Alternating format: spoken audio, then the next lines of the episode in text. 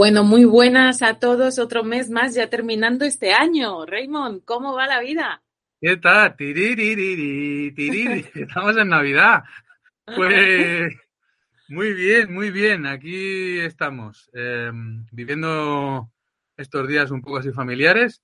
Pero vamos, yo ya con la cabeza puesta, ya estoy preparando un viaje de Semana Santa. ¿Sabes, no? Estos viajes que hago yo en bici. Ah, mira. Y, sí, 10 días, del 1 al 9 de abril. La semana que viene lo empiezo a lanzar y haré una selección, a ver cuánta gente le apetece, combinar un viaje en bici con desarrollo personal. Así que yo ya estoy full haciendo vídeos y, cosas así guays de inspiración.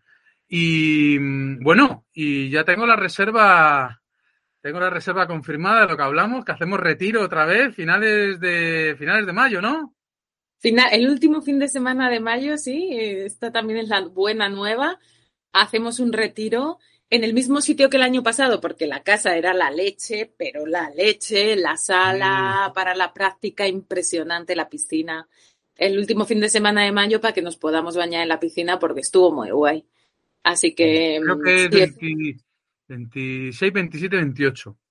Eh, Vale, creo. pues- A ver si eh, este año tenemos que usar un poquito más la piscina, que el año pasado fue ahí desarrollo personal y, y tope. tantra ahí en vena. Organizamos algo en la piscina. Además, este año eso hemos pensado, pues depende, ¿no? Si se, ya hay gente del año pasado que ha dicho que ya quiere, ya tiene la plaza reservada. Entonces sí que traeremos algo más quizá de, de intimidad en la pareja sexual. Bueno, sexualidad es que es intimidad, ¿no? Más bien. Que es al final el tema que venimos a hablar Hoy hoy. vamos a hablar de eso. O sea que hoy, Que vamos, realmente. ahora, ahora toda la gente se está llamando, porque el tema del sexo y la sexualidad es como, no ¿Qué me pensás? interesa, pero me interesa. El otro día me venía lo de Hablemos de sexo. No había un programa que se llamaba así hace muchos años. Hablemos de Sí, sexo. Me, sí, me suena la frase. Puede ser, puede ser, sí. Me suena, me suena a mí también, pero uno o a lo mejor varios, ¿eh? Que yo recuerdo varios de, de- que se titulan igual. Hablemos de sexo, ¿sabes? Como algo más, sí, con naturalidad, más así, más abierto. O sea que, Que al pues, final, al sí. final eso, ¿no? Eh, Estábamos Claro. en Navidades, decíamos, bueno, charlamos sobre la Navidad. Bueno, ya de la Navidad, vamos a hablar de sexo, ¿no? Que, que sí que hemos tocado alguna vez la, la pareja y cosas más así, pero nunca nos hemos metido más en, es- tan- en esto, ¿no? En, en la intimidad realmente, que no es solamente, que, que abarca mucho más la palabra intimidad que la palabra sexo. Eh, aunque bueno, las palabras luego uno se pierde, ¿no? ¿A qué, a qué te refieres cuando habla, cuando dices eso? Pero sí, pero está bien, Eh. así, así empezamos el año con nuevas motivaciones y, ¿sabes, no? Y con, Sí. y con, y con inf- influencias nuevas de, anda, pues mira lo que he escuchado. ¿no? Eso es, y- bien, y- viene mal. A mí que como ando eh, eso, las clases son de tantra tradicional. También ahora, bueno, he empezado, por cierto, empiezo hoy en una clase privada, empiezo ya a, las clases de las prácticas femeninas, que esas sí están dentro, vienen de otra corriente, pero para mí son lo mismo, eh, que es de la polaridad en la pareja y que trata sobre todo, todo va enfocado a, a, a la sexualidad, a la intimidad contigo misma, con el otro eh, con cómo la vives, con cómo lo sientes, con qué te pasa, con, con mover un poco ahí, ¿no? Y, es, y, y claro, al, al, al, moverme en, esos, en esas palabras, el tantra tradicional o la polaridad en la pareja, sí que me muevo en ese mundillo y veo cuánta, eh, cuánta necesidad, cuánta búsqueda, búsqueda hay en estos últimos años, como que se ha multiplicado. Quizá también las redes sociales nos invitan más, ¿no? A esas búsquedas de... Veo que hay mucha gente también como que se... O se sabe más o se habla más, o pero se parece que se está investigando más en la gente en apetencias de probar cosas nuevas, ¿no? En cuanto a la intimidad, la sexualidad, eh, con más gente, con intercambios de pareja, que ahí en España suena como muy nuevo, pero aquí, por Sí, ejemplo... pero hay, ¿eh? eh, tengo- hay, hay- Yo tengo, ami- yo tengo amigos muy cercanos que, que lo practican, o sea que cada vez más, además. Sí, para mí, eh, eh, yo lo que me sorprendió estando aquí en California es que aquí la abuela de mi pareja su abuela ya lo, ya lo practicaban. Y claro, en España, yo me, me, sorprende porque en España, claro, nosotros teníamos a, a Mr. Franco y, y, todo lo que eso implica, ¿no? Una, una dictadura político-religiosa cristiana que es muy pudorosa en estos temas.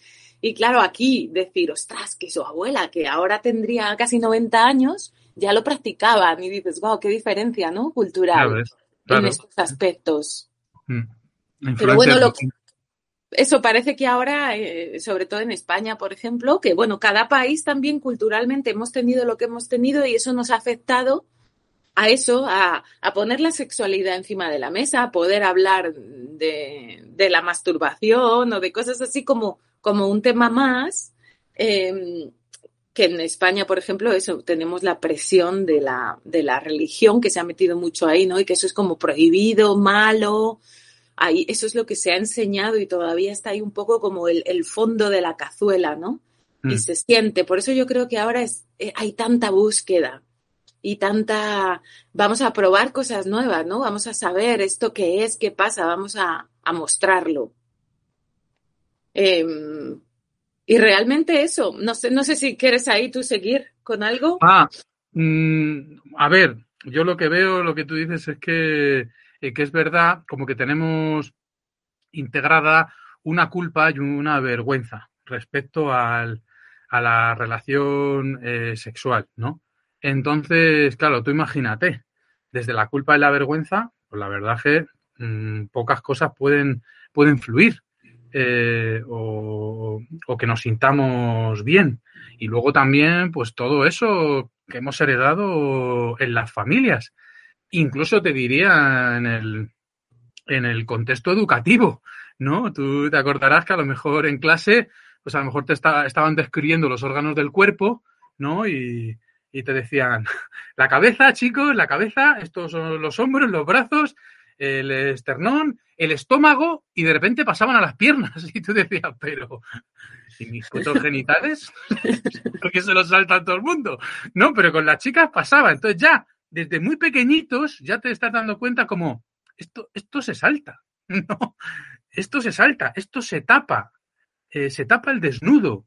Eh, alguien está en la ducha, por ejemplo, eh, ¿no? Pues hay mucha gente que le ha pasado en casa y como puertas cerradas, escondido, ¿no? Un cuerpo, un cuerpo desnudo, ¿no? Es como ya hay como una especie de, de cicatriz mental de Mm, ¿qué hay de malo en esto? Pero algo está mal. No, mm. me lo tienen que explicar mucho. Entonces, si ya las bases son esas, tú imagínate qué es lo que va a venir, eh, lo que va a venir después, ¿no? Con el tema de, eh, con el tema de la sexualidad. Y luego otra cosa también es que mm, parece increíble la sociedad que, vivimos, que nos creemos súper modernos, pero eh, en realidad Mm, todas las personas aprenden a practicar sexo no por alguien que sabe. O sea, eh, yo siempre suelo decir que somos analfabetos emocionales y espirituales, pero también somos analfabetos en la relación eh, sexual, ¿no? Como que biológicamente nuestras motivaciones como, como animal es la reproducción y la supervivencia. Pero siendo algo tan potente que es una piedra angular en la biología del ser vivo, que es la reproducción, y que nadie nos enseñe cómo nos relacionamos con, con la... Te estoy hablando de la reproducción, no desde la parte, vamos a hablar ahora, unos lo verán placer, otros lo pueden ver mm, espiritual, ¿sabes? De conexión, etcétera. No, estoy hablando simplemente cómo nos relacionamos si la piedra angular de los ser vivos y del universo, podríamos decir, ¿sabes? Es, del, es, es algo de creación, de reproducción, de intercambio de energía, y nadie nos dice nada. Yo por lo menos, incluso yo lo hablo con mis amigos de mi generación, eh, nadie nos enseñó nada.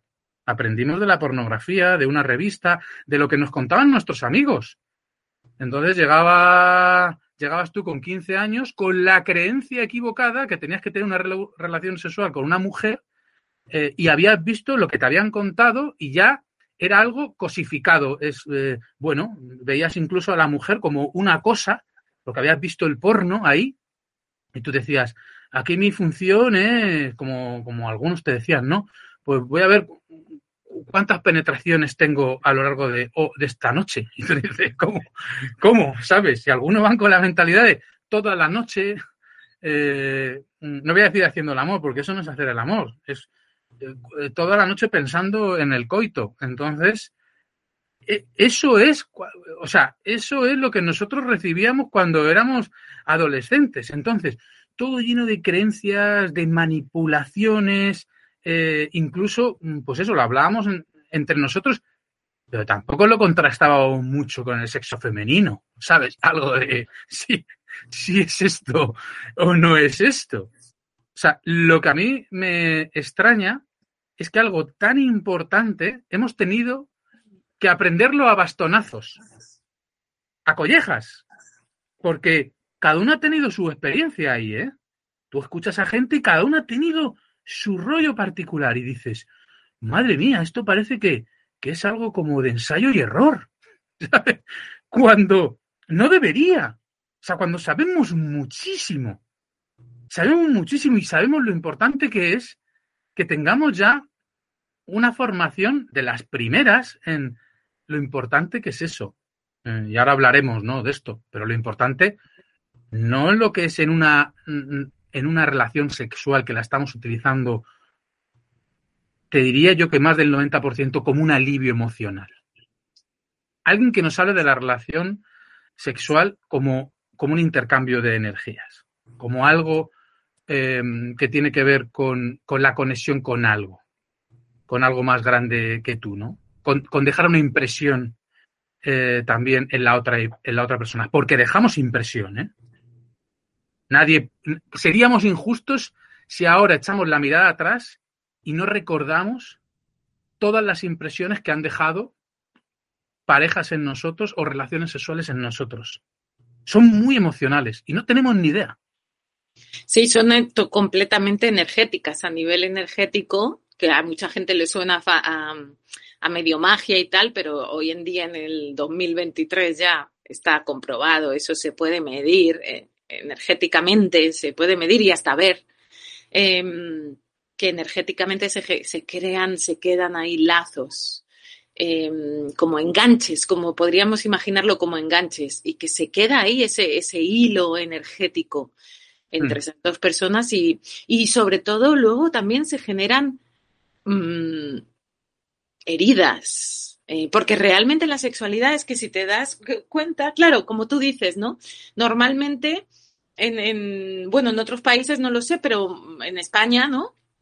Eh, como se ha aprendido de dónde venimos, como tú dices, de la pornografía, porque nadie te ha contado nada, nadie te ha enseñado nada, es algo que a todos nos importa un montón, es, es una parte muy importante y principal de nuestras vidas, en unos más que en otros, pero súper importante en la relación de la pareja, eh, eh, primordial, pero es eso, ¿no? Es un tema oscuro que nadie te cuenta nada, que empiezas a descubrir a través de la pornografía normalmente, parece que más en los hombres que en las mujeres, hay de todo, ¿no? Pero generalizando, pero por, por esta cultura, ¿no? Heteropatriarcal también, entonces nos llega más, sí. Y claro, de, luego, como este, em, me, encantó, yo cuando encontré esto de la polaridad en la pareja, que viene de un, de un hombre llamado David Deda, eh, me encanta él cómo lo comunica, porque tiene mucho humor además, y, y él cómo lo comunicaba, ¿no? Decía, por ejemplo, en el hombre, claro, su experiencia, cuando un hombre llega a, una, a un encuentro con una mujer,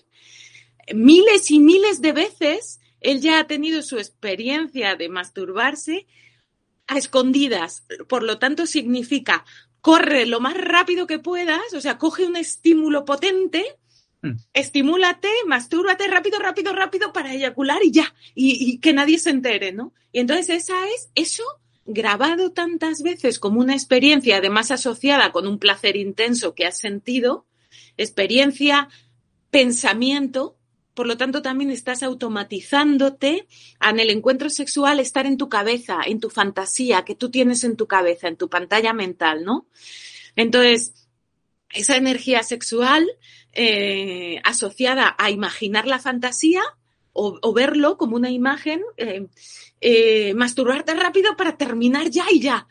cuando llega al encuentro con una mujer, eso está automatizado.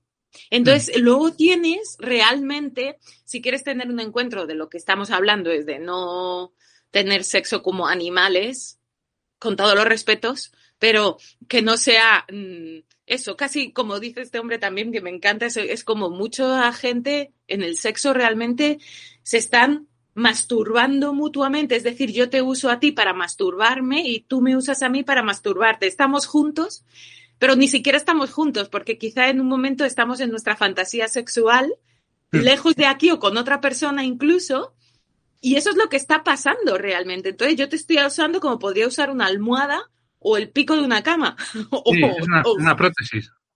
Claro, entonces eh, realmente no estás siquiera presente, ¿no? Eh, eso, de un sexo, em, me pareció también muy, muy, como muy limitado a los órganos sexuales, ¿no? Una sexualidad muy limitada ahí y muy hacia el orgasmo. Es como, yo aquí lo que hay que hacer es correrse cuanto antes y ya. Mm. Y, y como muy, eso realmente es algo que tiene el potencial de realmente en tradiciones como el taoísmo, como el, el, tantra, ¿no? O como mucha gente que luego ha llevado toda esa sabiduría y lo ha, y lo ha movido, ¿no? En, gente más occidental, pero que realmente hay un montón de sabiduría, muchos caminos diferentes que te pueden llevar a trascender el cuerpo, ¿no? Realmente usar ese encuentro para trascender tu cuerpo y para ir mucho más allá, incluso en estas tradiciones, pues llegar a lo divino, ¿no? Hacerlo como una práctica espiritual realmente. Tiene ese potencial. Entonces, en todo ese abanico, desde nos usamos para masturbarnos y ni siquiera estamos aquí juntos, estamos en nuestra fantasía. Lo que quiero es correrme lo más rápido y en 10 minutos ya hemos acabado. Es como como comerse una hamburguesa del McDonald's, de nuevo, con todos los respetos, o comerte un plato de comida orgánica cocinada de maravilla. ¿no? Los dos es comer, pero uno es eso.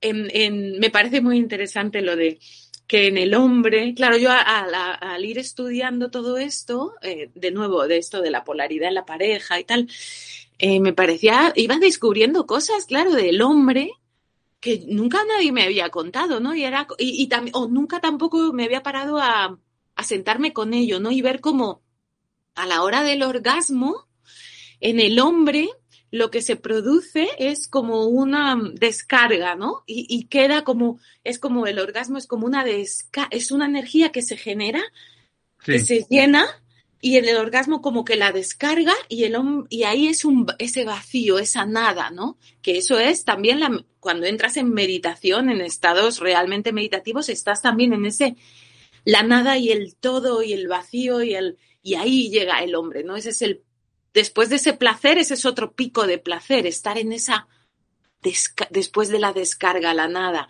Y qué curioso es cómo en la mujer realmente es el contrario ese orgasmo a lo que te lleva es a llenarte completamente, ¿no? Y sentir como toda la vida una descarga de vida en ti que te llega y trasciende tu cuerpo y va mucho más allá, ¿no? Y te quedas en ese éxtasis del todo.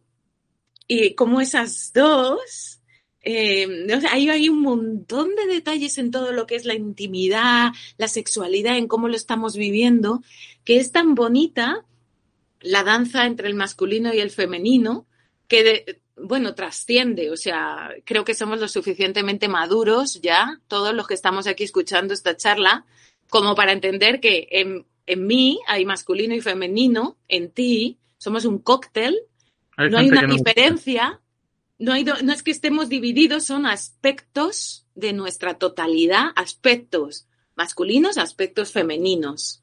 ¿no? Y que no depende de mi cuerpo, de mi cuerpo físico, si tengo un cuerpo de mujer o tengo un cuerpo de hombre, tengo de los dos y es un diferente cóctel. Pero tendemos a identificarnos sexualmente con mm. uno de los dos polos, aunque luego vamos a ir danzando en ellos, ¿no? Pero la tendencia generalizada es siempre hacia uno, ¿no? Hacia, hacia ese aspecto femenino, que es como el, que se abre y el que quiere recibir y bueno, ahí hay un montón de, de, cosas que se pueden decir para describir eso, ¿no? No, no, eso sería una charla de una hora, solo de escribir los dos. Pero, mm, mm, y ese aspecto masculino, ¿no? Ahí como que nos, nos acomodamos o nos sentimos, nuestro anhelo más profundo tiende a ser de uno de los dos lados. Y en ese encuentro es la danza con ese otro que viene del polo opuesto, lo que generan esta unidad, ¿no? Realmente estamos, es como el yin y el yang realmente, es el yin y el yang unificándose juntos y generando el todo. Por eso realmente es algo que te lleva, si tú te lo permites y si tú eh, lo, investigas, lo exploras, te, lleva a, estados muy profundos que, que, que, es, que son prácticas espirituales, ¿no? Pues realmente estás encarnando uno de los polos para juntos llegar a esa totalidad que es la vida sucediendo y fuera, es el universo. Entonces es, eh, es todo una historia, pero quería también eh, el tema también de la sexualidad es que no se, no se expone. Eso es lo primero, eso es lo primero para entrar, ¿no? El tema es que, por eso todas estas prácticas es primero contigo mismo, primero contigo. Y después puedes invitar a otro a, compartir esa intimidad, ¿no? Pero la, la sexualidad te expone mm, desde ya físicamente, en el sentido de que te desnudas, ¿no? En el sentido de que te muestras, de que te abres, estás expuesto ante el otro y abierto emocionalmente. Mm. Y ahí hay, y ahí, claro, ahí hay que saber, hay que ser valiente para ser vulnerable y mostrarte. Y entonces eso nos trae, claro, todas nuestras inseguridades. Ahí encima de la mesa viene mucho tomate, mucho tema de todos nuestros, como por decir así, nuestros trabajitos que no hemos realizado, es decir, mi inseguridad, mi inseguridad con mi cuerpo físico, mi, mi miedo a, a entregarme o mi miedo a guiar, a tomar el control, ¿no? Todo lo que me han contado de que de, de qué es tomar el control, eso a lo mejor está mal. Hay un montón de cosas que todas vienen. Y entonces... Sí, perdona, que, te iba a decir que es que, claro, ahora, ahora lo hablamos, pero que, eh, que son matices y estoy de acuerdo contigo que están, parece que, está, o sea, creo que estamos hablando de algo eh, muy brutal, pero que no estamos entrenados a ello. Es lo único que, eh, que quería hacer un poco ahí de, inciso. Porque es verdad que mucha gente te estará escuchando y estará diciendo, hostia, ¿qué, es esto de la fusión, la energía, el desnudo emocional? El desnudo emocional es más importante que el desnudo físico. No lo vemos. Hay gente que se cree que lo más difícil es el desnudo físico. No, el cuerpo es un cuerpo. El desnudo emocional es más complicado, ¿sabes? Porque tú estás en una relación de pareja y yo te voy a abrir eh, mi parte vulnerable y como dice un psicólogo conocido argentino, el verdadero amor es aquel que tiene una varita con todo lo que te duele emocionalmente, pero renuncia a usarlo. es brutal eso. Es como te puedo hacer daño y te puedo destruir, porque te has abierto a mí, conozco todo tus heridas emocionales, tu sombra, etcétera. Y te puedo herir, pero decido no hacerlo. O sea, eso es una, comprensión brutal de ese desnudo emocional. Claro, y también está eso, el mm, me abro a mostrarme, ¿no? Me muestro, muestro todo mi lo que no quiero mostrar, porque ahí se va a mostrar en ese encuentro realmente.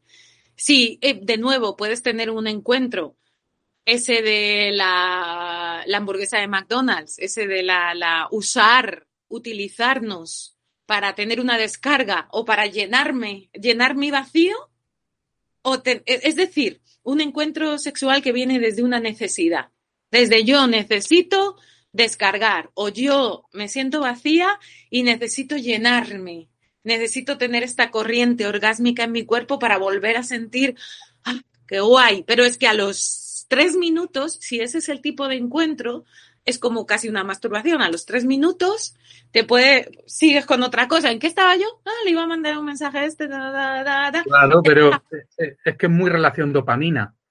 Eh, mucha, gente, mucha gente, ¿no? Claro, mucha gente no sabe. Creo que la dopamina solo está en el cuerpo 8 o 9 segundos. Ah, mira, no sabía. Entonces, cuando se va el, no, el volcán, la erupción del volcán, pues es como ya, incluso a mucha gente le llega frustración y decepción. Eh, o vacío, ¿no? Vacío, porque se da cuenta que ha entrado en un cortejo, eh, que se ha involucrado en un cortejo para conseguir esa erupción y cuando la obtiene no quiere estar ahí. Y se decepciona de, que, de que no ha sido honesto, no ha sido auténtico. Ha fingido todo para llegar ahí. Eso, y ahí luego hay mucho, luego claro, es que hay muchos temas que se pueden meter uno dentro de esto, ¿no? Estamos así tocando todo como por encima, pero, y es también eso, el decir, em, por ejemplo, ¿no? Porque me acaba de llegar ahora, el del el hecho de que eh, los hombres, y aquí no hay culpa de nadie, yo nunca, o sea, se puede entender, se puede malinterpretar todo fácilmente, pues no malinterpretemos, y si no lo entendemos se pregunta qué se quiere decir ahí, pero el hecho, no hay un culpable, no hay culpa aquí. Son cosas que suceden. ¿Y cómo sucede lo que sucede? Es una investigación, no es la búsqueda de quién es el culpable aquí, porque eso es entrar en un callejón sin salida que no te lleva a ningún lado, nada más que a toxicidad. Em, pero se eh, es como una observación, ¿no? De decir, claro, el, el, por ejemplo, el que el hombre haya cultivado así su sexualidad desde esa, eh, pues a mí nadie me ha enseñado y de repente veo el porno, me pone a mil y, claro, yo me quiero esconder y esa es la manera, ¿no? Ese, ese pico, pero rápido, termina, termina, termina, termina. Claro, cuando llegan a encuentro con una mujer, con una mujer o con alguien identificado con su polo opuesto ahí, el femenino, ¿no? Y, pero bueno, lo voy a simplificar y voy a hablar de hombres y mujeres. Si a alguien le molesta, pues lo hago para simplificar y no empezar aquí a complicarme yo, que bastante es en temas. Y voy a usar esa libertad que tengo de expresarme, eh, pues eso, en estos términos. Pero de nuevo, yo creo que somos todos maduros como para entender lo que ya he explicado antes, ¿no?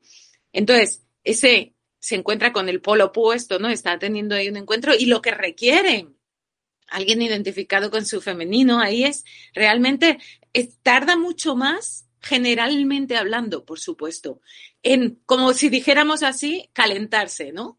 Hmm. Y en, en, entrar en eso. Porque claro, es que no se trata de aquí te pillo y aquí te mato. Eso no llevan a nada. Eso es cuando a muchas, muchísimas mujeres se encuentran con eso, ¿no? Con, pues si yo ni siquiera he empezado y esto ya ha terminado y me quedo vacía porque estaba además entrando en algo que anhelo profundamente desde mi ser, este encuentro más íntimo con mi pareja o con esta persona que he elegido tenerlo, este encuentro que me lleva a mucho más, a saborearme y saborearnos y te de una manera muchísimo más profunda que no lo tiene nada que no sea la intimidad.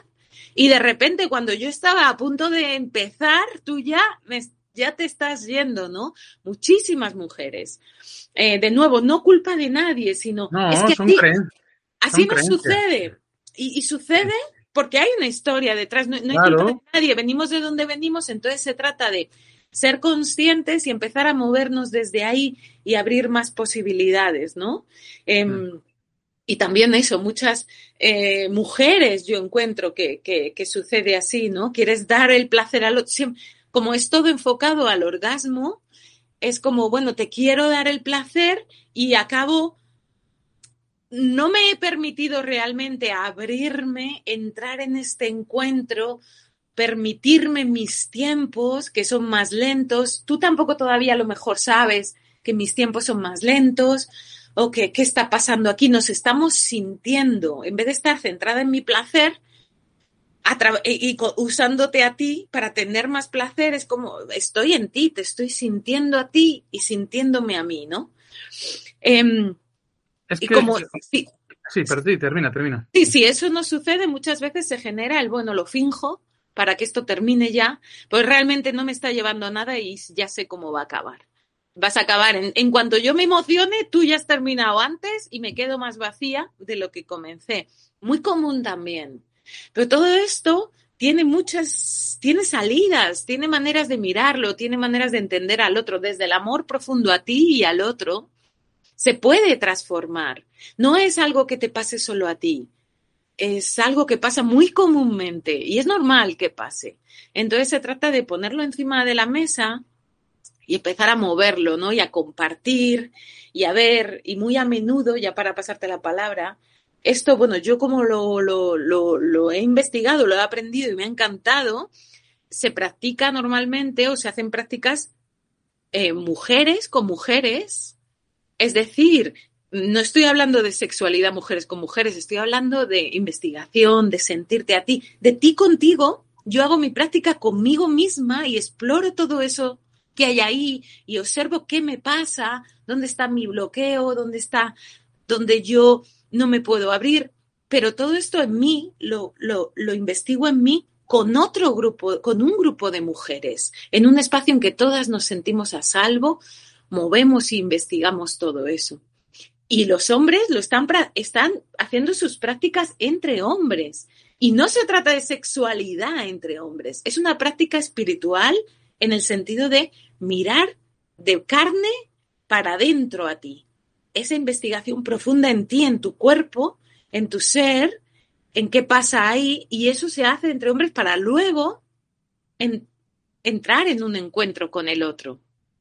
Como mira, como primera fase lo veo muy bien, pero luego mm, eh, también eh, creo que muchas veces lo, reducimos mucho al grupo de hombres y al grupo de mujeres, eh, pero yo soy partidario de unirnos siempre desde, desde la mujer consciente y el hombre consciente.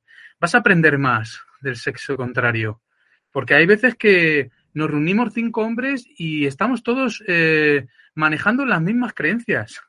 Es un error, ¿eh? Es como hablar de, de la política mundial o, o, de la espiritualidad. Y al final dices, eh, pero si todos escuchan o se han leído los mismos libros, ¿no? O cuando yo iba a tomar café por las mañanas en mi trabajo y, y claro, todos venían de haber escuchado la COPE y la SER.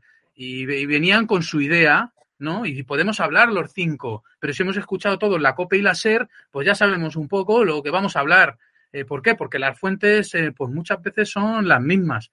Entonces sí que estoy de acuerdo contigo de hacer esos grupos femeninos o masculinos como una primera dimensión de, iniciación, ¿no? Para escuchar lo que le pasa a, otra persona, pero luego creo que, hay que pasar a, a, otro nivel, pero no con cualquiera.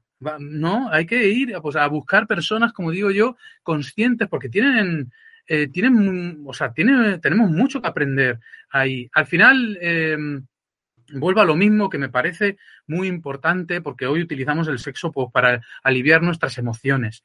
Hay, hay una cultura, igual que hay una cultura de la felicidad, hay una cultura eh, del placer, hay una cultura, hay una dictadura del, de la penetración, ¿no? Y eso es algo que tenemos un poco en, la cabeza.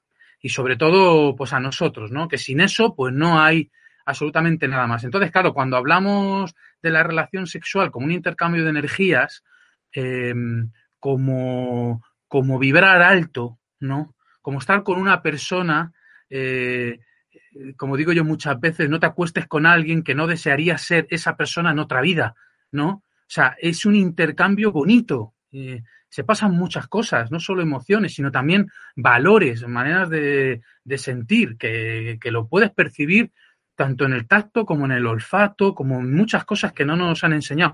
Pero es verdad que no lo hemos entrenado. No nos han enseñado nunca la relación sexual como un instrumento musical. El que yo tengo que entrenar esas notas. Tú no aprendes a tocar la guitarra en un día. No aprendes. Tienes que saber, conocer el instrumento y empezar a afinar ese instrumento. Y entonces tú ya empiezas a, escuchar tonos que antes no podías escuchar.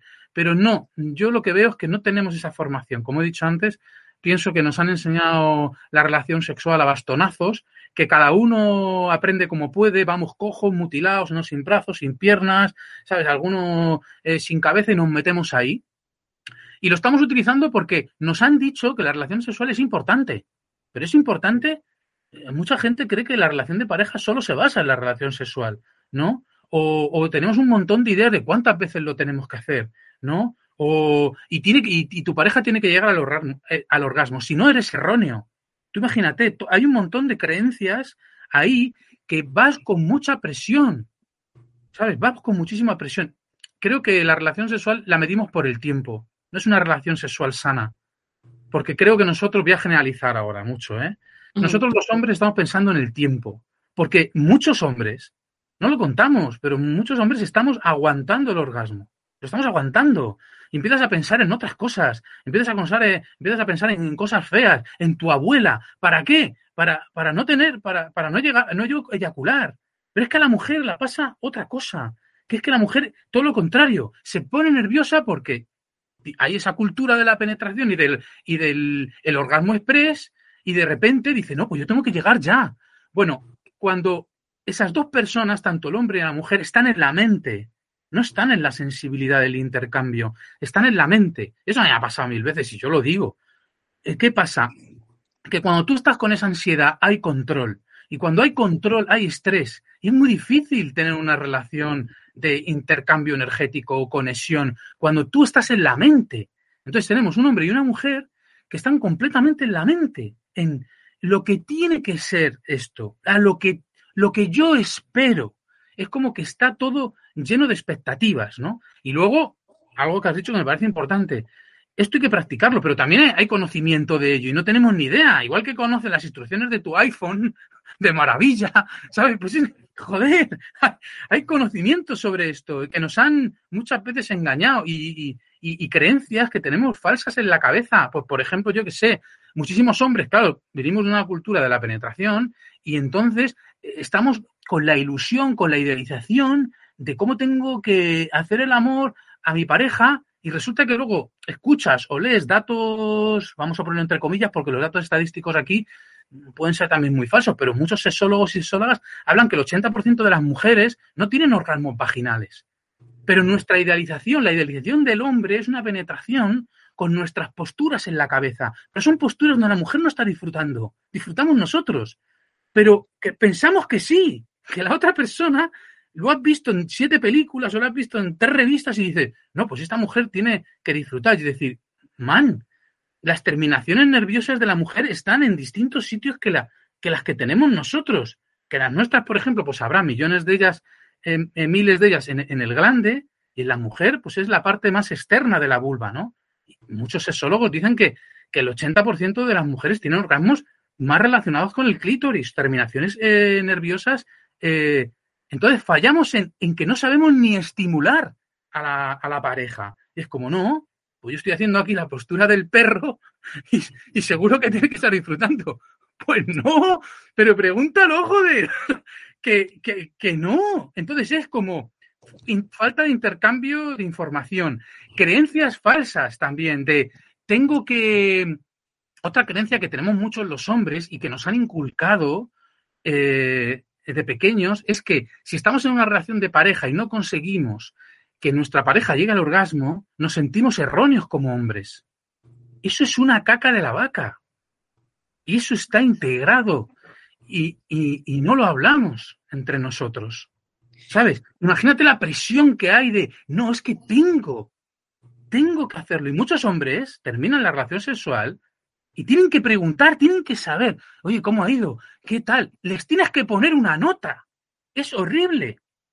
Tú imagínate la presión. Dices, con esa presión que hay por ambas partes, ¿eh? estoy hablando un poco de, masculina, pero todas las creencias erróneas que hay ahí, y es cultura del disfrute, como digo, cultura de la felicidad, es si no hay premio, está mal.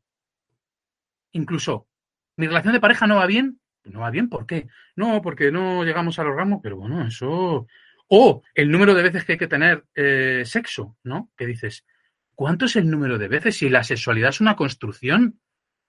No, que está bien, tres al día, cuatro al día, una estadística que le irán 2,5 veces a la semana, y es como, yo no cumplo eso. Yo no cumplo eso. ¿Por qué? Porque tu construcción sexual la haces tú. Yo soy más de postergar la gratificación. Tienes que, tienes que llenar tu deseo, tienes que llenar tu, tu energía, porque al final, si la relación sexual es energética, ¿cómo vas a aportar energía a tu relación si tú estás vacío? Esto es como cuando hablamos los podcasts del amor. ¿Puedes dar amor cuando no tienes amor? No, pero muchas veces estamos utilizando la relación sexual como un alivio emocional para mitigar una sensación que duele. Y unos se tomarán tres copas, otros irán de compras, eh, otros consumirán y otros verán pornografía o tendrán o se masturbarán todos los días o querrán tener sexo tres veces al día. la pregunta es, ¿por qué necesitas ese orgasmo? ¿Es para aliviar una emoción que no te gusta? ¿O estás buscando algo más? Claro, también ese orgasmo realmente es una consecuencia de ese encuentro. Eso sucede porque un encuentro es, es lo de querer irte de viaje y querer llegar ya de vuelta a casa. Pero si lo que mola es el viaje, es el mientras tanto. Es, mm. es, otra manera de verlo y de vivirlo. Lo mismo que te va a dar, si estás buscando gratificación, placer, te va a dar muchísimo más. El que vivas todo ese viaje que estás viviendo, estando presente en el momento en que estás, que el que solamente lo que quieras es llegar a al final, porque es que ahí ya se acaba. Entonces también es un poco mirar todo eso, como tú decías, eh, ahí has dicho un mogollón de cosas, que es, eh, y una, pero las cosas más básicas para empezar, donde hay tensión, si tú tensas un brazo fuerte y te tocas, sientes.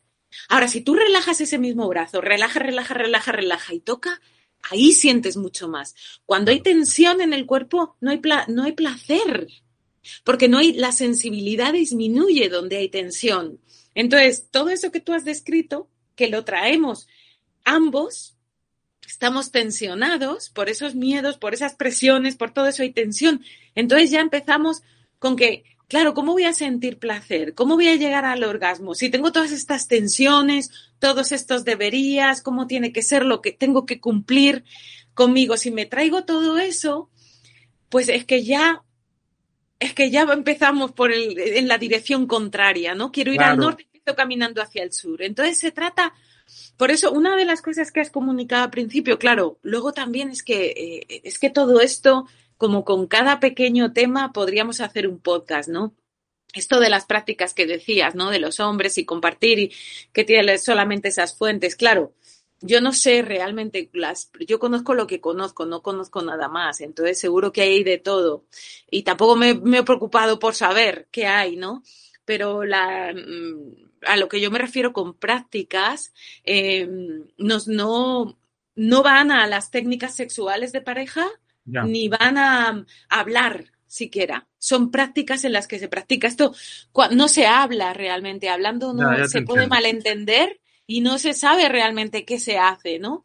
Em, las prácticas, por ejemplo, a las que yo me refiero, las que conozco, las prácticas femeninas son prácticas eh, meditativas, mm. eh, en las que tú estás moviendo esa energía, en las que siempre, por ejemplo, para las mujeres hay música y hay movimiento y hay una exploración en ti para Em, eh, para como ir deshaciendo todos esos nudos, todas esas inseguridades, todos esos miedos, todos esos bloqueos, todo eso cuando tú de repente te, te sientes mirada y observada, que es algo que tú estás queriendo, pero cuando eso sucede, de repente te tensas, ¿qué sucede ahí? Y es una exploración interna en una misma de todo lo que tiene que ver con, con realmente es que se junta la sexualidad y la espiritualidad con, lo que tú eres en esencia,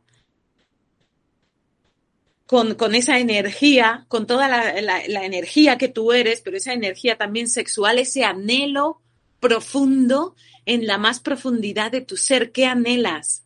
Y entonces investigando eso empiezas a ver en el camino de la investigación que lo que más anhelas a lo mejor es lo que más miedo te da o no te lo estás permitiendo cuando llega el momento. ¿Qué pasa ahí? Entonces deshacemos todo eso y no hay técnica de postura con el otro. Ahí luego se improvisa, ahí no se practica, ahí permites que el encuentro suceda en su espontaneidad. Pero lo que tú traes y ofreces al encuentro es tu apertura, porque has deshecho en tu práctica personal como has ido deshaciendo esos nudos que si no son desechos, cuando yo vengo y me encuentro contigo, está esa tensión, está ese miedo, está ese, no, no te traigo mi ser abierto, no te traigo una invitación.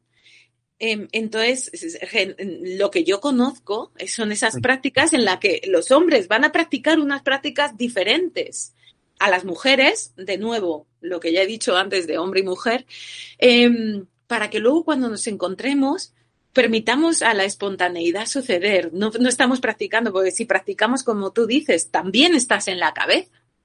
Y es como la meditación, si estás en la cabeza, no estás en ti. Estás ahí en todo ese correr, ahí es donde está todo el caldo de cultivo de tus miedos, tus traumas, ahí está todo eso, es lo mismo aplicado al encuentro juntos. Se trata de estar en lo que estás sintiendo, en la sensación, en el poder sentir el, la caricia del otro. Para eso tienes, no estás pensando, estás sintiendo. ¿Dónde estás? En tu cuerpo, en la sensación. El, por eso, por ejemplo, el tantra tradicional te trae al cuerpo y desde ahí hay luego mucho que se practica, pero yo lo que más conozco en relación a esto es la polaridad en la pareja em, y de nuevo también te trae a tu cuerpo la sensación al hombre. Las prácticas que ahí se practican, las, las del lado masculino, son todas como práctica zen. Son prácticas meditativas en las que tú estás quieto y te vas al vacío, a la presencia absoluta y cultivas la capacidad de mantener tu atención en ese vacío, en esa presencia que tú eres, presente en lo que sucede. Y de eso es lo que tú traes al encuentro, tu presencia, tu estar presente como una montaña, sentir a la otra profundamente y estar abierto a, a ver y a sentir. Y ahí es como tú dices, claro que te das cuenta de si está gustando o no le está gustando, simplemente tienes que sentirla. Para eso tienes que saber saber, haber practicado, estar en el momento presente. Claro, pero a eso me refiero con entrenamiento. Es un entrenamiento. Porque es, eso es. he puesto el símil del instrumento musical. Es un entrenamiento. ¿Por qué? La teoría es muy bonita, pero luego, esto es como cuando vas a tirar penaltis en una portería estás practicando los penaltis. Pero los penaltis no los tiras en una final con el estadio vacío y tu colega dándote una palmadita en la espalda, ¿sabes? Eh, hay, hay tensión, hay presión, es un entrenamiento para, para que llega el jugador ahí y se evade, como tú dices, y está en lo que tiene que estar, sin estar escuchando al público que lo está insultando. Pero creo que, lo vuelvo a repetir, es un entrenamiento, hay que llegar a esto que estamos hablando, lo que tú estás diciendo sobre todo, que al final prácticas femeninas que se conecten primero contigo, Luego vamos a ver el otro plano con el otro, pero primero contigo. eso es, por eso, por eso no es, yo no me refería a prácticas de encuentros en los que se habla de tal, yo me refiero a práctica práctica. Las habrá muchas y muchas serán más válidas o otras, no sé. Lo que yo con lo que llegué y me quedé es porque es válido y funciona y vale para eso. Estás practicando en ti contigo para luego llegar a ese encuentro y poder estar ahí y ofrecer esa apertura al encuentro en la que todo puede fluir y no traer todo tu bagaje emocional al encuentro en la que se va a haber encontronazo. Entonces no se va a poder permitir que la potencialidad que tiene ese encuentro entre dos, de profundizar, de trascender el cuerpo, de entrar en un encuentro como de almas, em, que se quede en un encuentro carnal y superficial. Tiene esa potencialidad, pero para eso hay que practicar en ti. Y no se trata de traer tu técnica, no se trata de posturas sexuales, no vale de nada si, si, me, si me traigo todos mis traumas. Eh, podemos hacer la mejor postura que tú quieras. Pero que es una, es una receta como que hemos aprendido. Y tú hablas, eh, te tomas un café o una cerveza con tus amigos o amigas y resulta que hay recetas. No, no, nadie te habla de que tu sexualidad es una construcción. De verdad, es que es que la receta que te sirve con una pareja no te sirve con la otra. Claro, y cada, cada pareja eh, te deja una impresión. Esto salió en un podcast y yo esto lo hablé contigo. Muchas veces eh, no nos vemos como enemigos. Y el rollo es que todas las mujeres o todos los hombres que pasan por tu vida es como un agradecimiento. Cada uno ha, dado ha dejado una impresión en ti. ¿no? En el podcast de en el podcast de las relaciones de pareja, creo que se llamaba o algo así. Claro, y es muy bonito porque la última mujer que pase por tu vida, o la mujer o el hombre que esté en tu vida en tu momento más maduro, se va a llevar todas las impresiones que te han dejado, lo malo y lo bueno, lo que te enseñaron y lo que no te enseñaron. Entonces es como un acto de solidaridad cuando tienes una relación. Yo lo dejo aquí y mira, y que le sirva al siguiente si le sirve, porque al final, de verdad, yo creo, o, mi manera de verlo, y sobre todo en Occidente, es que la relación sexual la hacemos desde la mente, muy desde la mente. Y luego otra cosa, que esto ya va a ser un poco bomba, y esto ya es mi opinión personal, porque yo pues eh, trabajo en este ámbito. Las relaciones sexuales se viven igual, con, depende de la herida emocional. O sea, la herida de rechazo y la herida de traición, por ejemplo, tienen muchos tabús, mucha represión en su relación sexual. Incluso algunos ven bien como el rollo celibato, ¿saben, no? Entonces, ni una cosa ni otra, o sea, ni un celibato muy largo, ni estar todo el rato utilizando la relación sexual como alivio emocional. Pero que el, tu personalidad también afecta a cómo ves tu relación sexual. ¿Por qué? Porque desconfías. Yo, por ejemplo, tengo herida de traición y, a mí me ha costado muchos años darme cuenta que desconfiaba del sexo femenino y sobre todo lo que, en todo lo que tuviese que ver con, con la relación sexual. Y eso es un trabajo que tú tienes que hacer. Y al final es una creencia que está grabada. Y si tú esa creencia, por ejemplo, no la puedes transmitir a tu pareja, no, no, la, no la sabe. No la sabe que para ti es un tabú o es, un, o es una línea roja que no te atreves a, atravesar. Entonces no te relajas no te relajan nada. Y estás teniendo una relación sexual de un área de traición que, que un área de traición busca dominio, control, dominación, mando. Entonces, cuando tengas la relación sexual, vas a querer estar ahí, porque esa es tu motivación. Entonces es como, ostras, suelta, porque hay un bloqueo, te has quedado ahí en ese dominio, pero estás en la mente.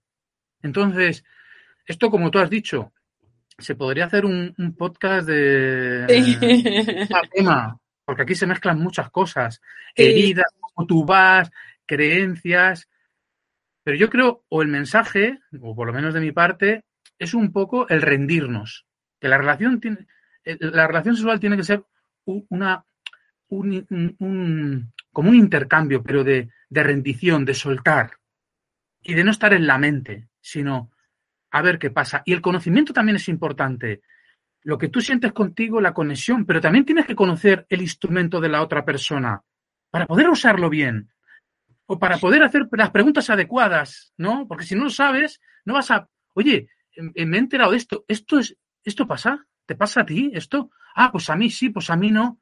Pero es que la ignorancia es increíble, ¿eh? La que tenemos todos. Es increíble. Claro, porque no se trata ni lo ni, ni se nos está la ignorancia es completa y absoluta partimos desde ahí no incluso muchas veces en nosotros mismos porque dices sí mmm, tienes que saber qué le gusta pero es que antes de que tú sepas qué me gusta yo tengo que saber qué me gusta. Y eso, de nuevo, es una exploración en mí conmigo. La gente te dice, oh, bueno, mi pareja y yo queremos empezar a explorar da, prácticas de pareja. Y dices, hostias, ¿por qué no empiezas practicando tú contigo? Mm. Porque ahí es donde empieza, tú contigo, como tú en cualquier relación, si te fijas en la sexualidad, lo que nos trae es que como es la apertura máxima, eh, em, te trae todo, te trae todo, primer plato, segundo, tercero y postre, todo en la misma. Todo lo que se aplica a todos los vamos a hablar así para entendernos, bloqueos, historias que puedes tener en tu vida, en tu trabajo, con tus relaciones con tu familia, que vienen, eh, todo al final, si empiezas a destilar, vienen, pues eso, de esos traumas que cargamos, de esos miedos, de tal, todo eso aparece ahí en ese encuentro. Por eso al final se trata de lo mismo, volvemos a lo mismo de siempre. Es tu práctica contigo, la que primero va, claro, y, y yo primero investigo en mí y sé que me gusta. Cuando yo sé lo que me gusta, entonces te lo puedo comunicar, pero ¿cómo te lo voy a comunicar si ni siquiera yo sé qué me gusta? Hombre, podemos hacer una exploración juntos y entonces te puedo ir comunicando, pues eso sí y eso no ahí se puede, pero también puedes, y muy interesante, explorar en ti misma para poder también saber, en, o en ti mismo. Entonces, es como, es que es, realmente es un terreno en el que todo aparece y para mí nos trae a lo de siempre, ¿no? A, a primero contigo, desde ti, en ti, y luego puedes invitar a otro a tu vida, invitar a otro a compartir lo más íntimo de ti, pero eso lo hablamos en esto lo hablamos en este podcast. todas las veces, Laura, porque al final lo que estamos hablando siempre es mírate a ti, ese autoconocimiento, porque si tú no sabes cuál es mi propósito de vida, pero ¿quién eres tú? ¿Qué te gusta? ¿Qué te ilusiona? ¿Qué te apasiona? ¿Por qué te levantas por la mañana? ¿Cómo vas a encontrar algo si tú no Al final es todo, es, hay amor en mí, coño, voy a ir fuera. Pero todo es autoconocimiento. O sea que al final, mira, esto no, está preparado, pero vuelve, vuelve, volvemos al origen otra vez. Todo está en ti. Y de aquí, de aquí se produce la expansión. Pero sin entrar en ti. Pero es que muchas veces utilizamos el sexo para que me quieran por ejemplo, ¿no? Eso lo hace, por ejemplo, mucho las heridas de abandono, que según Luis Borbó, que es una especialista en heridas emocionales, te dice que la herida de abandono es la que mejor sexo da de todas las heridas. ¿Por qué? Porque tiene un sexo muy bueno por miedo a que la otra persona me deje. Entonces es como que pone mucho foco, mucha energía ahí. Pero tú fíjate ya la motivación de cada, eh, de cada persona. O sea, que también estamos buscando el qué obtengo de esto. Claro. ¿Qué obtengo de esto? ¿Cuál es la expectativa?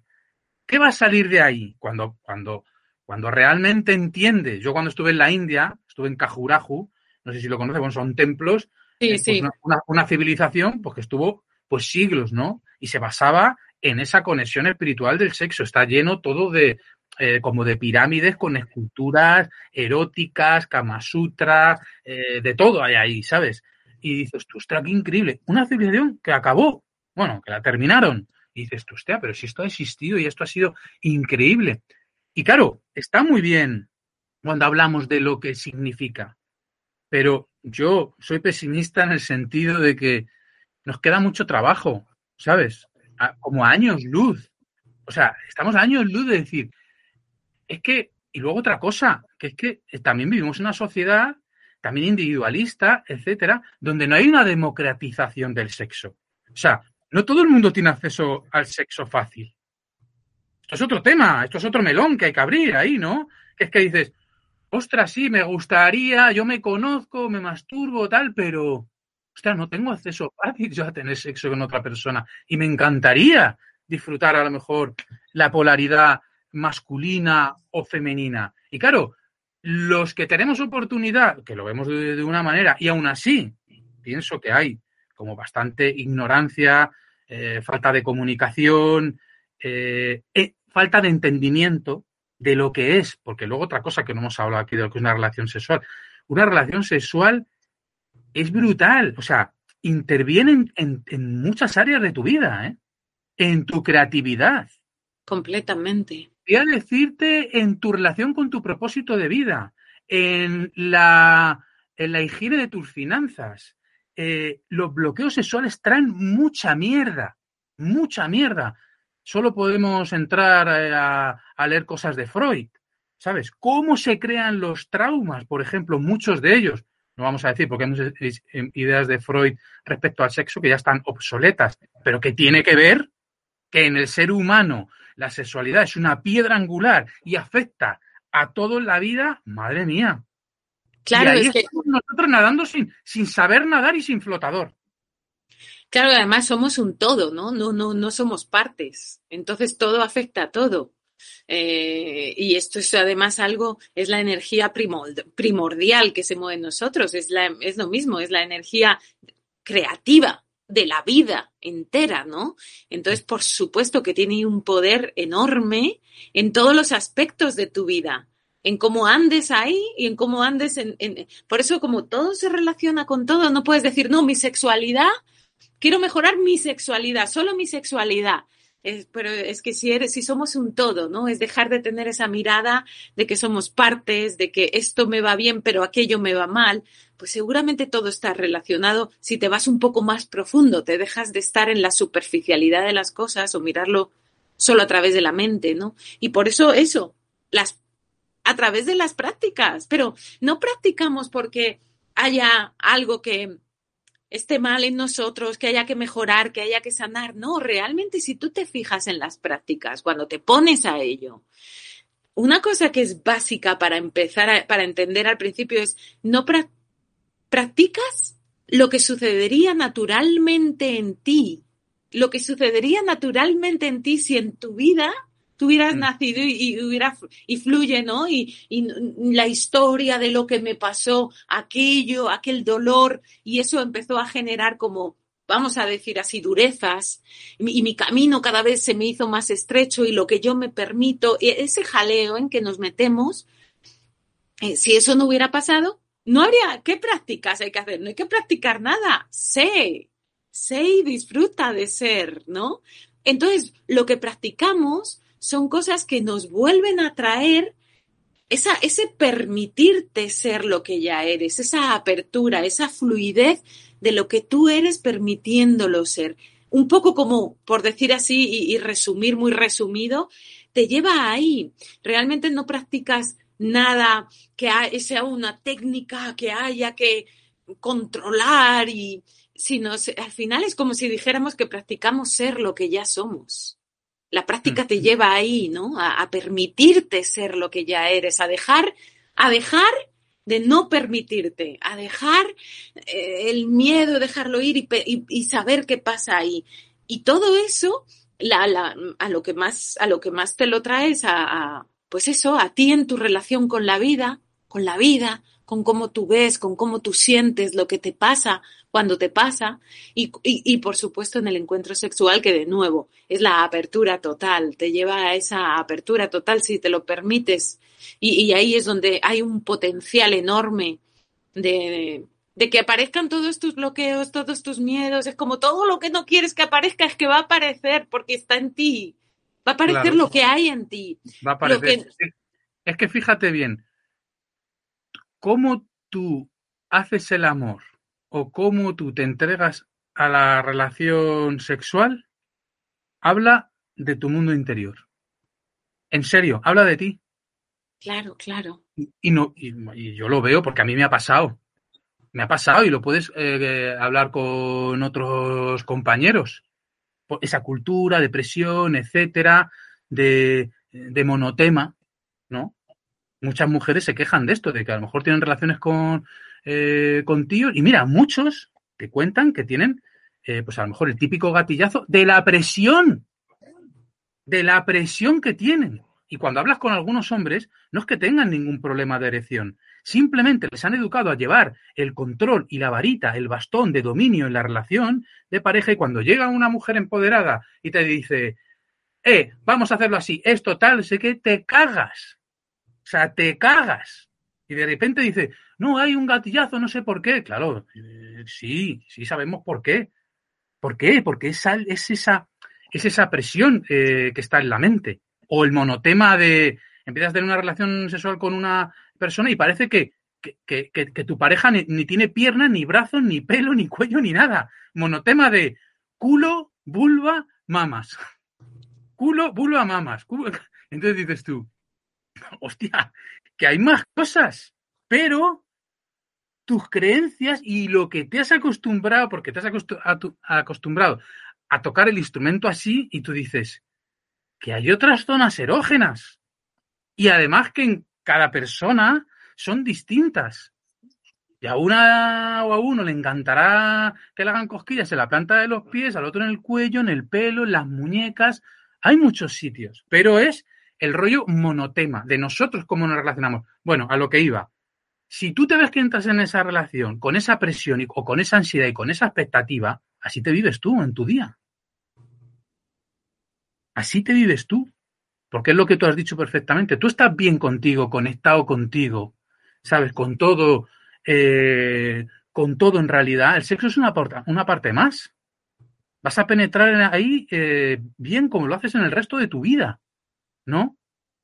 soltando expectativas, rindiéndote a lo que es, ¿no? Entrando a, a ver qué me trae esto, voy a disfrutar.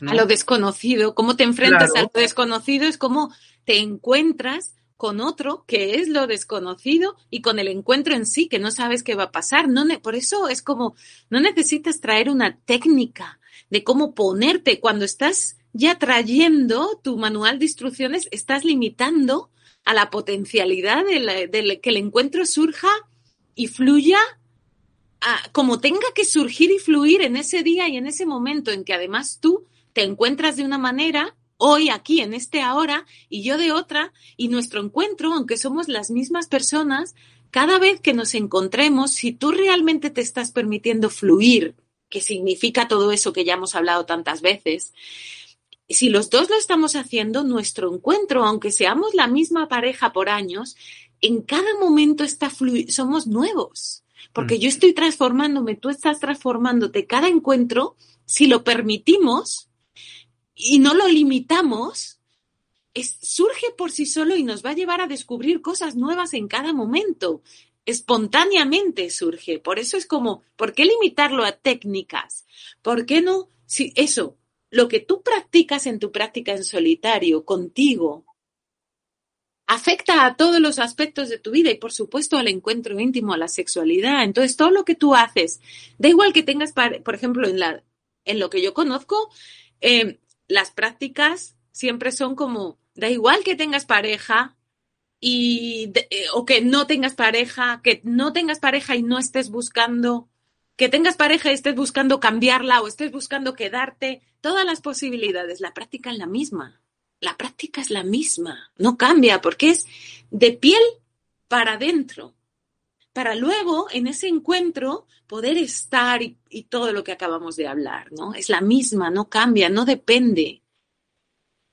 Claro, y que, y que te dejes oír también, cultivar la vibración, que muchas veces no, no dejamos que, que se desarrolle el deseo, ¿no? Por ese rollo que tienen muchas parejas de eh, estamos casados y tenemos que hacer el amor una vez a la semana. Coño, que no, joder.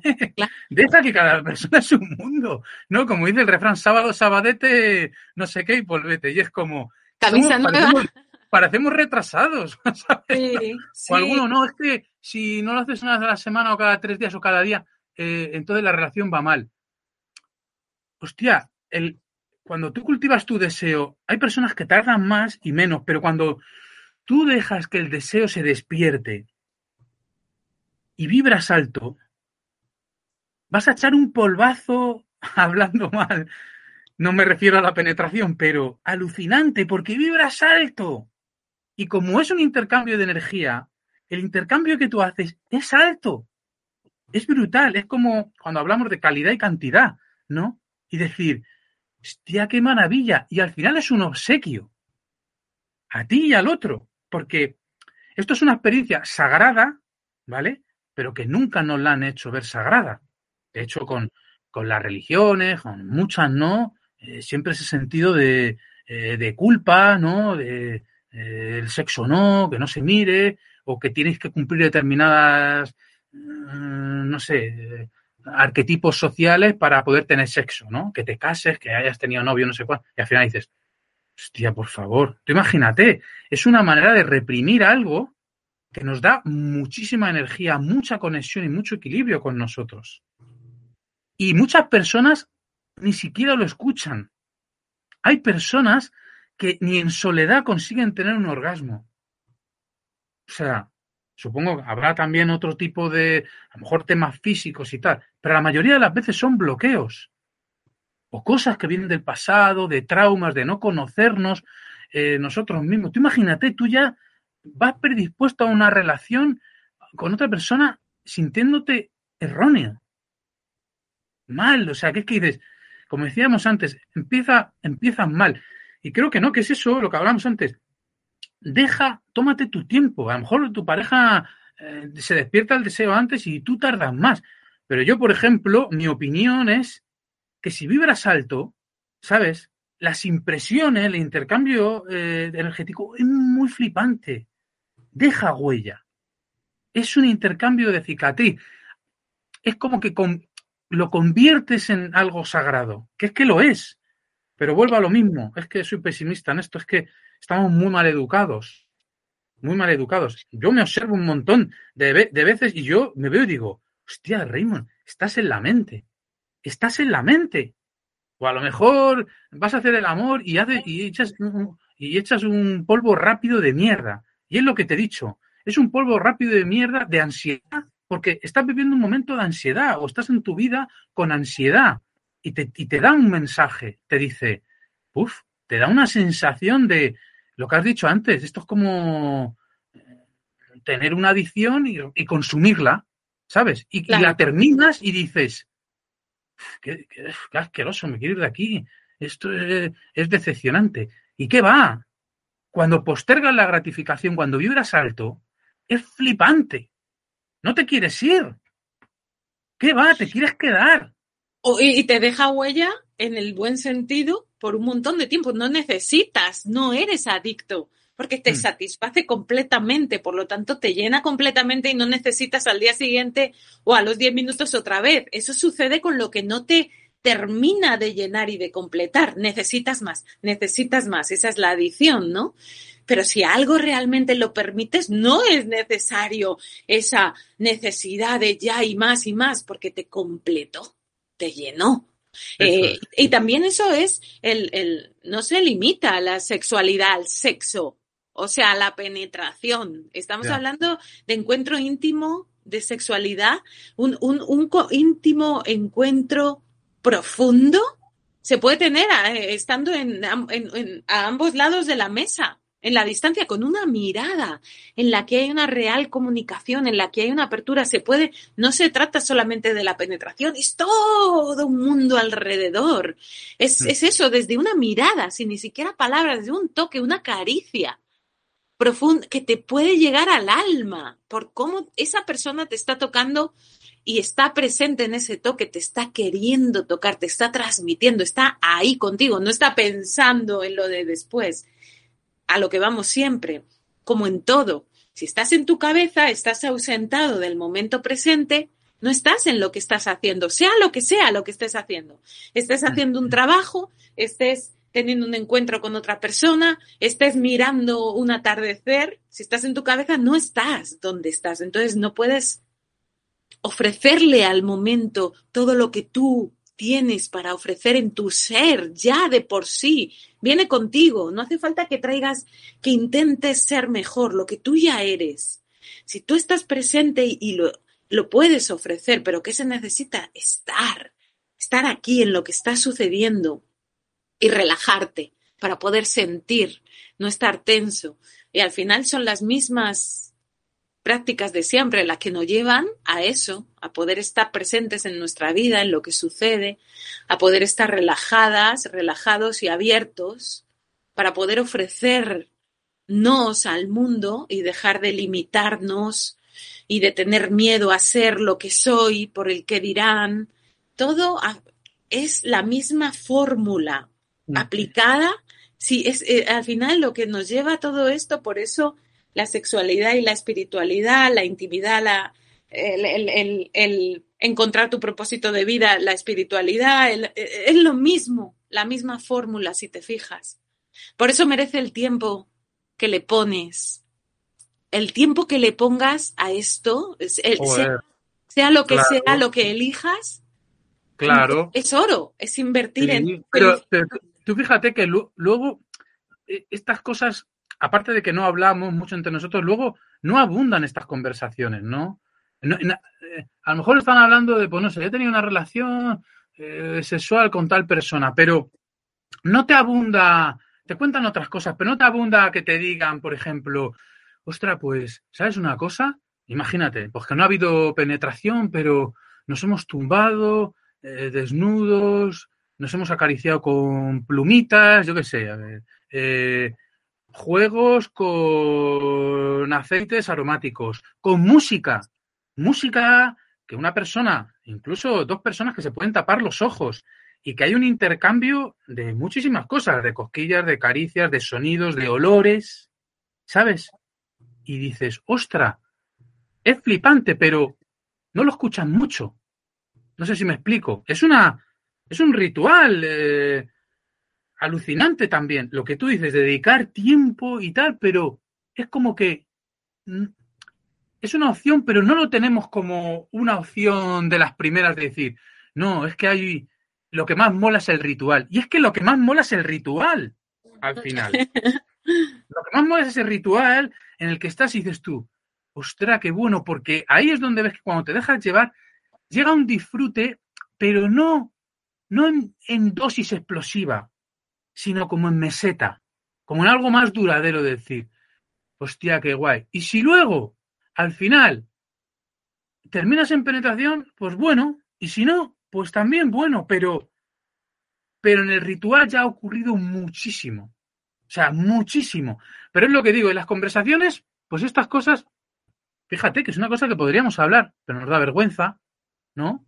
Nos da miedo. A nosotros, por ejemplo, pues tenemos muchos tabús, nosotros los hombres, nos cuesta hablar de estas cosas. ¿Saben, no? Nos cuesta. Y yo digo, entonces digo, si nos falta mucho, si es que nosotros mismos, las estadísticas, por ejemplo, sexuales fallan, porque los, los hombres tienden a exagerar sus relaciones sexuales. Y las mujeres, por cultura, porque les han dicho que eso estaba mal o las han puesto de, eh, de frescas por tener más relaciones sexuales, tienden a, a, reducir. Entonces tú dices, aquí miente todo el mundo. como no somos ni francos. No, ¿qué tal con la relación? Ah, sí, uh, ah. Porque hay de. Es como que es un componente identitario muy fuerte para nosotros. ¿Qué es lo que nos han metido en la cabeza? De ahí está el trabajo personal. O nos han contado que los hombres tienen más necesidad de la sexualidad, de encuentros sexuales que las mujeres. Y es otra mentira de las gordas gordas. Claro. Eh, es, son un montón de como de frases, como de eslogans publicitarios que nos han vendido y que nos hemos creído que las cosas son así, como dice el otro, y, y lo damos por verdad, cuando de verdad no tiene nada, absolutamente nada. Eh, hay un montón de hombres que no necesitan tanta sexualidad, otros sí. Hay un montón de mujeres que no, y otras sí. No depende de, de, eso, depende de ti, ¿no? Y, y, claro, se trata de eso, de, de, empezar a tirar, de, quitar las, las cosas que no son. Pero muchas veces, ¿cómo vas a saber que esto no es verdad?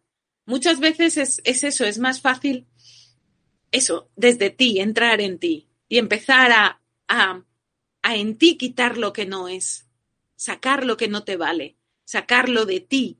Y entonces es cuando puedes empezar a encontrar, pues eso, desde el que me gusta, desde el que me da placer, desde quién soy yo aquí, desde qué es lo que a mí realmente mi anhelo, mi fantasía, más fantasía, lo que a mí más me gustaría vivir.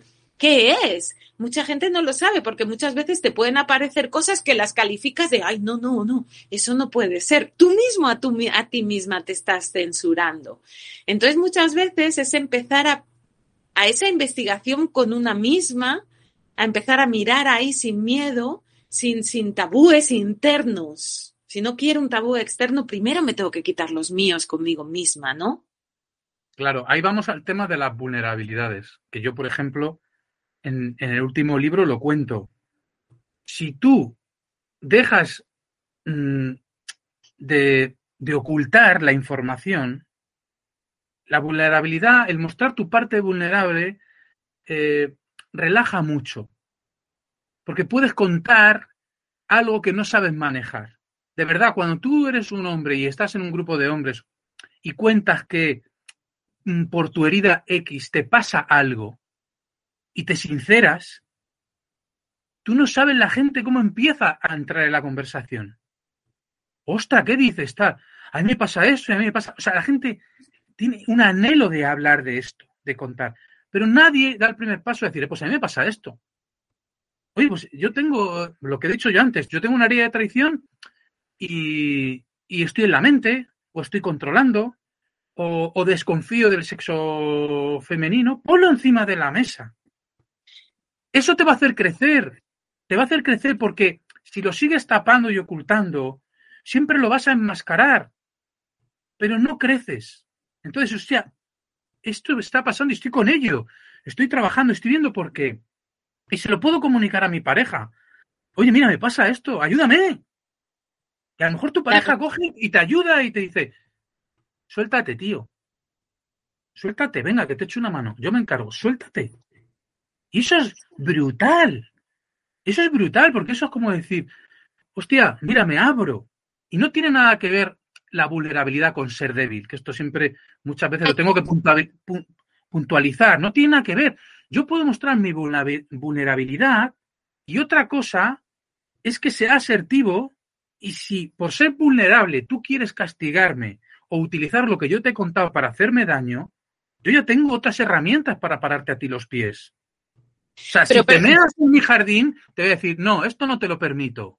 O sea, que yo te cuente mi intimidad no quiere decir que te vayas a venir aquí a, mi jardín. claro, y, una cosa, mm, ser vulnerable requiere ser muy valiente, requiere mucho coraje.